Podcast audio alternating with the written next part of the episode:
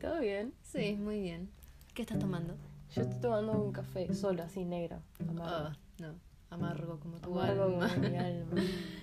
No, sí, no, yo un café con leche. Genial, qué rico. Hoy vamos a hablar de la performance. Puede ser Por favor. un tema que nos, nos atraviesa como personas. Y que, sí. Tiene un rol importante en nuestra amistad. Fue un, Creo que- fue un punto de inflexión, o sea, es un punto de no retorno.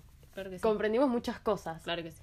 Estamos hablando para los que escuchan el concepto de performance, pero no en el arte, sino por la única inigualable Ter Youtuber. y youtuber oficial Claro que sí. de- Del Estado. Del Estado, esa.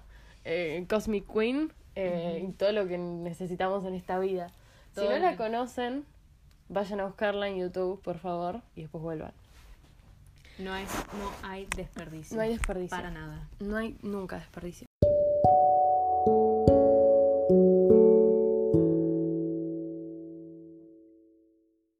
Pero vamos a empezar con cómo conocimos el contexto. Cómo conocimos el concepto. Bueno, yo conocí el concepto de performance hace como muchos años eh, dentro de lo que es el arte, ¿no? Em, como, no sé, Marina Abramovic y esa gente. Tampoco entendía muy bien qué era, pero bueno, viste, Yoko Ono, que siempre dice que es en performance, pero yo no entendía bien qué era. Después llegó a nuestras vidas, Ter, y entendí esta otra forma. Em, Ter me hizo reconciliarme con mi parte a la que le gusta la cultura del pop y me liberó de las de los delirios de I'm not like the other girls. Yo escucho Nirvana y soy muy diferente. A mí me pasaba que yo era bastante snob. Aunque, aunque yo trato de caerle bien a todo el mundo y tipo, "Ah, no debo juzgar los gustos de otra persona. Por dentro estaba diciendo, te gusta la cumbia, sos una mierda, ¿no? Claro. más o menos. No sé si tan agresivo. No, sí, tan agresivo. Pero bueno, sí, Porter me reconcilia con esa parte. Por supuesto. Em, pero bueno, esto no es sobre Ter, es sobre la performance. Es un concepto que ella habla en uno de sus videos y que realmente cambió nuestra forma de ver el mundo. Sí, o de autopercibirte Y a también. nosotras mismas, entre nosotras, nuestra forma de relacionarnos con nosotras y con otra Sí, gente. Al fin y al cabo me parece que es una herramienta. No Sí, solo completamente. comu- comunicativa, Sí. bastante comunicativa, pero también como para... A mí me ayudó a nivel personal, Sí. pero sí, Me también. parece que es una buena herramienta para entender que tenemos un montón de impulsos distintos y que todos pueden salir. No, no nos tenemos que definir por una sola cosa. Claro, todos son válidos. Creo que eso fue lo más importante de la performance, que Creo yo que sí. entendí. Sí. Inciso, acá no vamos a hablar de la performance como concepto, porque para eso tienen el video de Ter. Eh, acá vamos a hablar de cómo nos impacta a nosotras. Digo, vamos a explicar lo que es, pero Vamos a marinar, claro, porque si no repetiríamos lo mismo que dijo Ter y no, Y ella no. lo dice mejor. claro.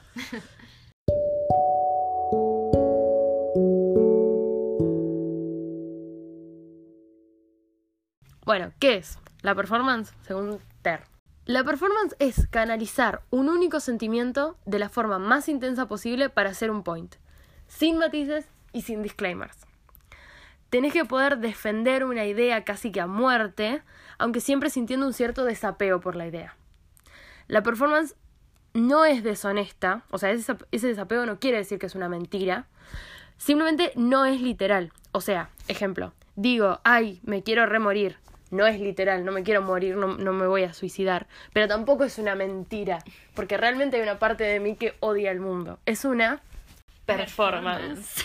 Para mí es muy importante entender esto de que tenés que ser capaz de defender una idea, pero sintiendo cierto desapego. ¿Por qué? A lo mejor hay una parte de vos que le gusta la cumbia.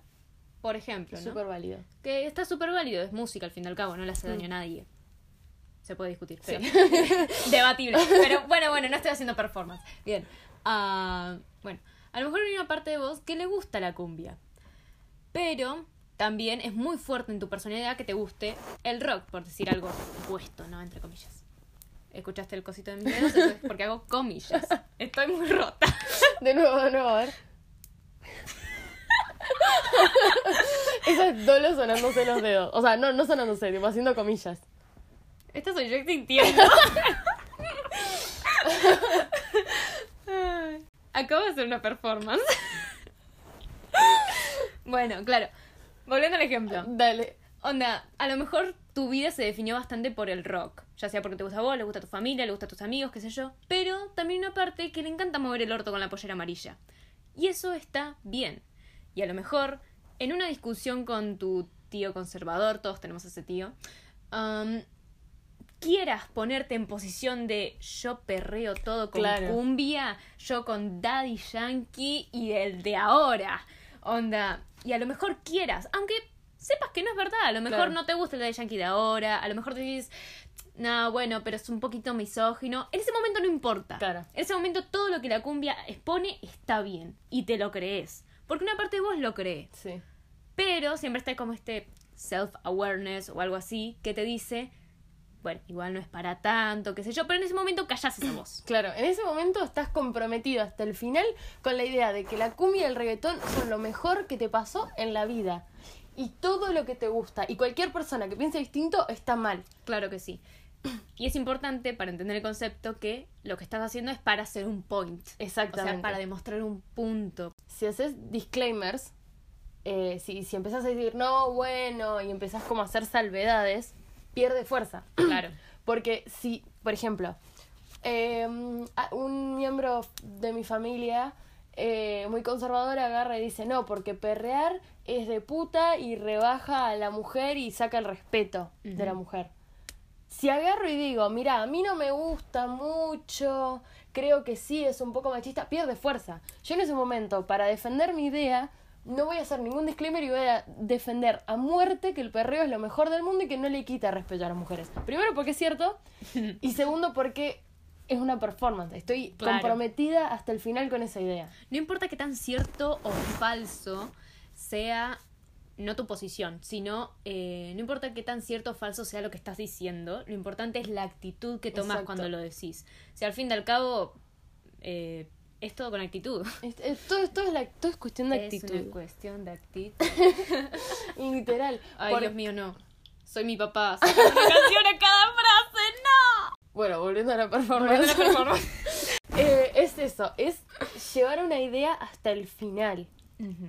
Eh, para esto es muy importante entender el tema del plano de la realidad y de la fantasía. Claro. No lo había puesto para hablarlo, pero es importantísimo. Sí. La performance pasa en el plano de la fantasía. Hay dos planos paralelos en este mundo, según Ter, y yo concuerdo. Claro que sí. Em, está el plano de la realidad y el plano de la fantasía. El plano de la realidad siendo, bueno, los hechos, los, la cosa que vos ves, todo eso. Las y- cosas importantes, por ejemplo, Claro. la salud. Claro. Digo, si vamos a discutir un tema de salud, no puede estar en el plano de la fantasía, porque son hechos un tema serio. claro. La performance pasa en el plano de la fantasía. ¿no? Que es donde hay purpurina y unicornios y, Y- pelos de colores. Claro. O sea, es importante que al decir plano de la realidad y plano de fantasía no estamos diciendo a plano físico y No, plano no, no. astral. No, no, no, no. No. Eh, lo estamos diciendo a nivel de seriedad emocional, algo así, a nivel de un mindset. Claro. En el plano sé, si yo quiero discutir acerca de salud, lo discuto en el plano de la realidad, porque es un tema serio, son cosas que afectan y qué sé yo. Pero si quiero discutir qué es mejor, el Daddy Yankee de ahora o el Daddy Yankee del futuro, o qué es mejor, el K-pop o Melanie Martínez, lo discuto en el plano de la fantasía. Lo mismo que cuando vamos a defender el valor, como hace Tere en su manifiesto en defensa del millennial, cuando defendes el valor de tu generación y decís em, J Balvin es mejor que Bach o J Balvin es mejor que Soda Stereo, eh, pasa en el plano de la fantasía, porque no te vas a poner a analizar cuestiones musicales, porque también desde ese lado también es relativo, ¿no? Pero digo, Claro. vas a defender, en ese momento te vas a comprometer con una sola idea y vas a ser súper terco. En el plano de la realidad eso no puede pasar, No. porque si vas a defender una idea realmente, tenés que estar convencidos de muchos ángulos. Claro, Digo, si yo voy a defender que estoy a favor del aborto, tengo que haberme informado, tengo que conocer, Y no puedo que simplemente tener saber. Claro, y tener argumentos desde muchos lados. Exactamente. En el plano de la fantasía no son necesarios los argumentos, simplemente son necesarios el hecho de que vos lo crees y así es. Y así es. Entre estos dos planos no son excluyentes, no es que yo vivo solo en un plano. Podés fluir de un plano a otro. El- la forma de pasar al plano de la fantasía puede ser o que sentís mucho desapego por la vida, que te terminás liberando de las cadenas emocionales, o el contrario, que sentís tanto apego por la vida y por todo que te liberas de nuevo de los apegos emocionales. te lo explica mejor de nuevo. Pero fluimos entre esos dos, creo que eso es lo importante, que fluyamos entre esos dos planos. Claro. Igual no es, no es para nada difícil. Es tan fácil como dejar de hacer las tareas, terminar de hacer tu trabajo y te pones a escuchar música. Y estás en tu casa, te escuchando música y estás en el plano de la fantasía. Porque en ese momento no te importa que tenés una tarea a medio, a medio completar. Estás escuchando Dynamite de BTS y tu vida es feliz. Tu vida es perfecta.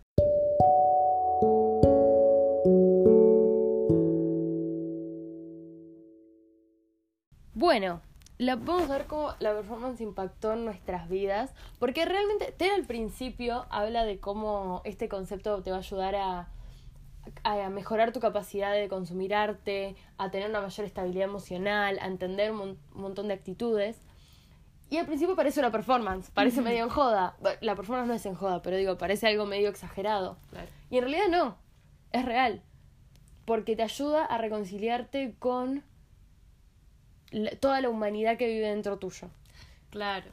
Ter usa una frase de Walt Whitman que es em, contengo multitudes. Ahí está. Dentro mío viven multitudes. ¿Por qué? Porque contenés a toda la humanidad dentro tuyo. Tenés todos los impulsos dentro tuyo. El de vivir, el de querer morir, el de que te guste la cumbia, el que te guste el trap, el de que em, te guste estudiar y a la vez odies la escuela. Ese impulso de idiotez también. Todo el mundo tenemos todos los impulsos, en menor o mayor medida. Yo capaz que tengo más ganas de morirme que otra persona, o viceversa, pero mm, están ahí.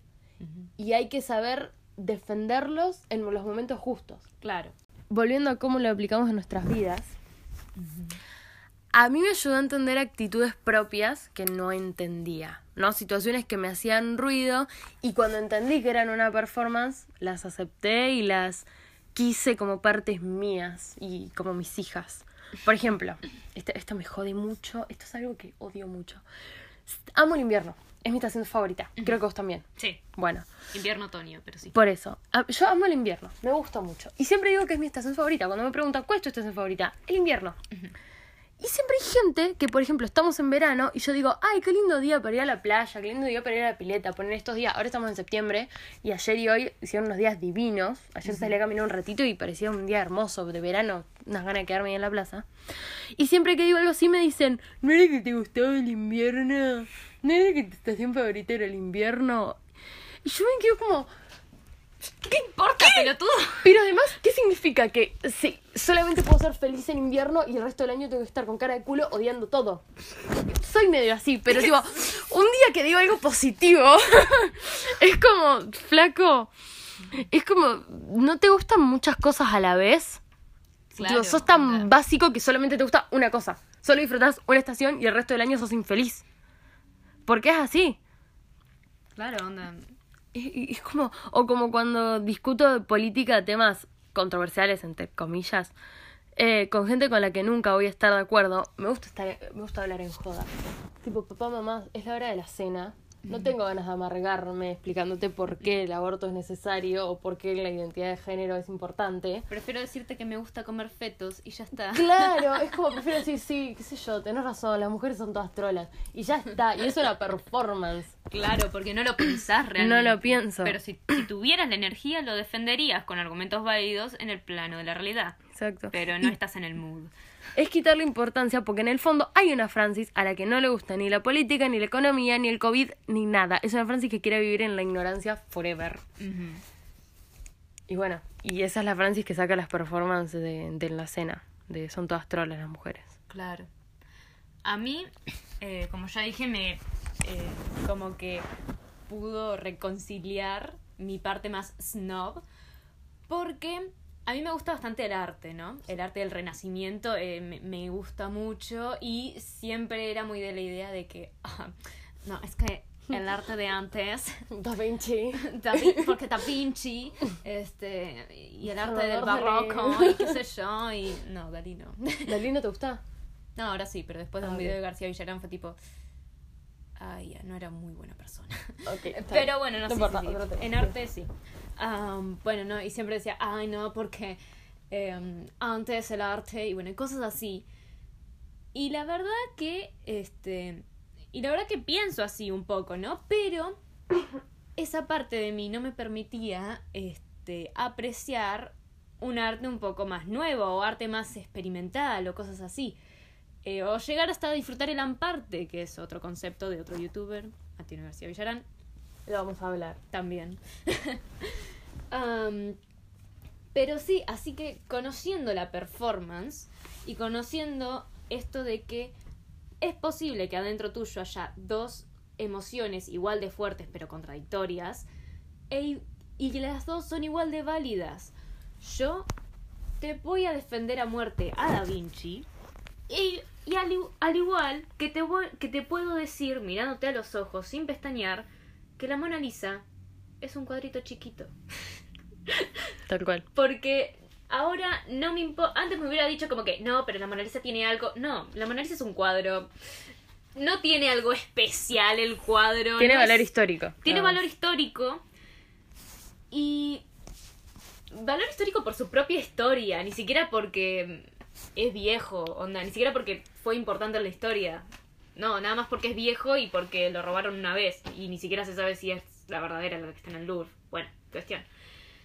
Ah, pero el hecho de que la Mona Lisa sea un cuadrito chiquito no me quita mi amor a Da Vinci o por el amor al arte clásico, ni el hecho de que ame tanto el arte clásico me impide eh, darme cuenta de que la Mona Lisa no es la gran cosa, Claro. no es la gran cosa, y que a lo mejor un eh, modelado en 3D, que de hecho yo sigo una página que es buenísima, es mucho más interesante de ver, porque tiene más texturas, tiene más colores, tiene otras cosas. Y estoy perfectamente bien con decirlo. Así que sí, en ese... Gracias, Ter. Todo esto pueden sonar como tipo contradicciones. Claro. Onda, me gusta el arte más antiguo, pero también me gusta el modelado 3D. Me gusta el feminismo, pero a veces me da paja y no hablo. Claro. Me amo el invierno, pero también disfruto del verano. ¿Son contradicciones? Sí, pero ¿cuál es el problema? Tipo, estamos llenos de contradicciones. Claro. Es, es así, somos seres humanos y acá está. Como dijo Walt Whitman, contenemos multitudes. Hay impulsos contradictorios viendo en nosotros constantemente y que sean contradictorios no quieren decir que son irreconciliables. Claro. En algunos se canalizan más otros y en, digo, en alguna gente se quiere morir más y otra gente se quiere morir menos. Claro. En poquísimas palabras, todo el mundo tiene ganas de morir. Algunos más, otros menos. Pero todos lo sentimos en algún momento. Sí. Todos. Todos lo sentimos en un momento y no, mamá, no te preocupes por mi salud mental. Exacto. Aunque bueno, depende. No, sí, depende. Onda, déjame preocuparme a mí por mi salud mental. Pero sí. Pero sí.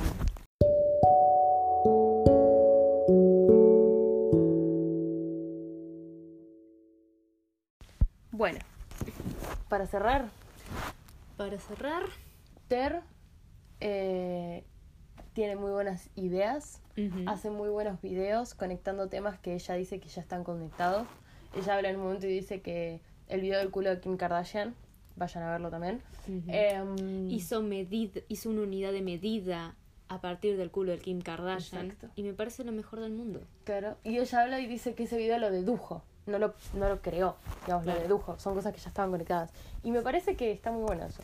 Ah, sí, a mí, me- a mí Ter me gusta porque aporta muy interesantes conceptos. Esto que dice que todo está conectado, el de la performance. Y a lo mejor cosas que ya existían, pero ella los reversiona o te los comunica de una manera diferente y te llegan más. Cosas que nadie te iba a decir nunca si no lo escuchabas desde ahí. Claro, y de hecho mi interés por la arquitectura eh, empezó porque miré videos de Ter, porque Claro. ella también es arquitecta y cada tanto hace videos de arquitectura muy performáticos Muy. y por eso Te habla de ornamento y delito mientras se hace unas uñas a lo Rosalía. Fan. es genial, sí. Así que sí, eh, definitivamente vale la pena Sí, echarle un vistazo a Ter. por supuesto. Y bueno, y especialmente al video de la performance. Sí. Porque realmente te ayuda a vos mismo a reconciliarte con todas las partes y todos los impulsos que tenés adentro. Además de que es mucho más fácil hacer perform- for- performances si hay más gente que conoce el concepto y se puede dar cuenta. Claro. Y cuando le decís me quiero morir, no te dicen, ay, estás bien. Y es como, no. No, simplemente me golpeé un dedo. Claro, es Está como, bien. "Ugh". es difícil. Hay que restarle disclaimers a la vida. Exactamente. Eh, me parece un buen lema. Claro Hay que que sí. restarle disclaimers a la vida. Pongámosle en la Lo vamos a poner a la pared. No sé si, quien- si hay alguien que está escuchando esto eh, sabe, pero grabamos en un lugar, en un altillo hermoso que Eh. limpiamos el otro día y, y bueno, y nada, tenemos cosas pegadas. Em, Tenemos Soda Stereo. sí, no se los podemos mostrar. Esto No. pasa siempre en el podcast de Lichi. Tipo, reaccionan a noticias que tienen fotos Ah, y... y, eh, bueno, hay un caballo. Claro, ahora tipo se hicieron un Instagram y ahora te voy a mostrar que había tipo un bebé cabra. Parecía chubaca. No importa. Pero sí, tenemos un dibujo que hizo Oro de Soda Stereo, que es tipo un sifón de soda con auriculares. Estoy demasiado orgullosa por ese Estoy dibujo. orgullosa por vos. Tenemos un mapa dado vuelta porque somos súper únicas y diferentes. Super edgy. y súper edgy y súper zurdas. Y bueno. un Una tierra ficticia Sí. que me inventé. Y un dibujo de Dolo pequeña. Ujú. Pero sí. Bueno, Bueno, yo me llamo Franca, nunca decimos nuestros nombres. no, yo soy Dolores. Quien diga algo de mi nombre, les juro que. Bueno, no voy a hacer nada, porque no los conozco. Y la verdad ahora ya no me importa, pero apreciaría que no lo hicieran. Claro. y bueno, nos vemos en un tiempo cuando se nos cante subir video. Porque... Sí, Sí, video no, audio. podcast. Podcast.